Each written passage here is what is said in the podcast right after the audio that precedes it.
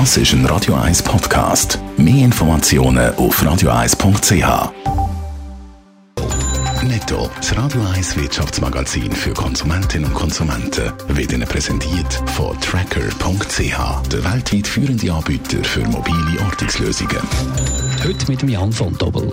Der Medienkonzern Tamedia stellt sich neu auf. Der CEO Christoph Donini verlässt Tamedia in einem Jahr. Dann wird der Verwaltungsratspräsident Pietro Supino den Konzern Direktor leiten, heisst in einer Mitteilung. Außerdem will Tamedia neu vier ziemlich autonome Geschäftsfelder schaffen und auch so betreiben. Der Konzern soll so dezentralisiert werden. Swisscom verlangt neu für eine Rechnung auf Papier 2 Franken 90 und zwar ab Oktober. Das bestätigt Swisscom gegenüber SRF. Bis jetzt hat man nur für einen detaillierten Verbindungsnachweis auf Papier müssen zahlen. Neu ist auch die einfache Papierrechnung also kostenpflichtig.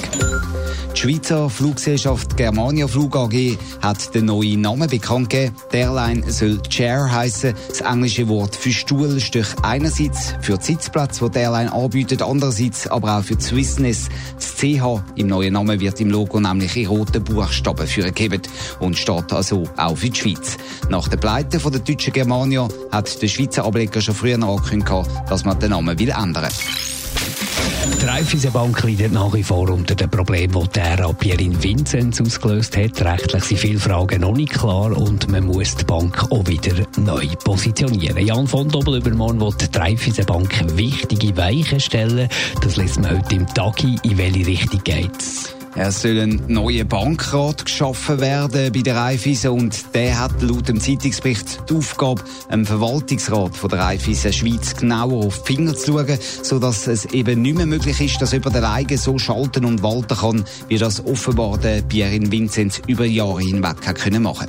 Das wollen die Vertreter von allen 246 Raiffeisenbanken den Freitag an der Sitzung zu Grand Montana beschließen. Konsultativabstimmungen sind geplant, sagt der Kurt Ziedler im Tagesanzeiger. Er ist Präsident vom Verband Luzern bei der Raiffeisen und leitet auch die Arbeitsgruppe Reform 21 bei der Bank. Ich nehme an, nur mit Bankrat, der genauer hinschauen soll, ist es noch nicht gemacht bei der Raiffeisen.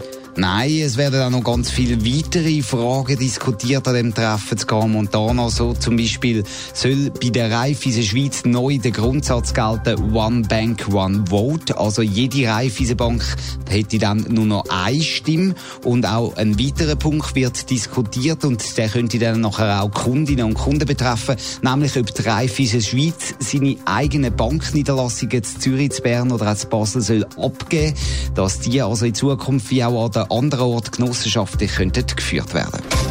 Netto, das Radio 1 Wirtschaftsmagazin für Konsumentinnen und Konsumenten, ist Ihnen präsentiert worden von Tracker.ch. Weltweit funktionierende Ortungslösungen.